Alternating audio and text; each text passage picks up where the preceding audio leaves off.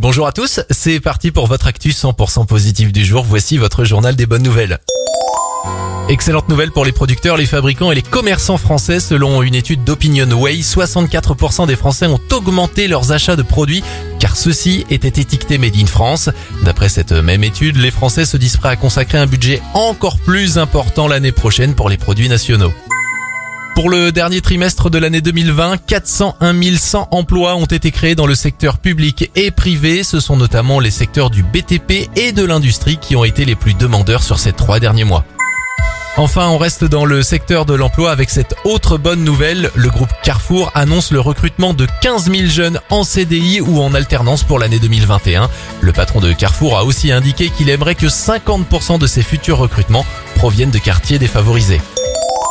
C'était votre journal des bonnes nouvelles. Il est disponible maintenant gratuitement sur notre site internet et notre nouvelle application Radioscoop.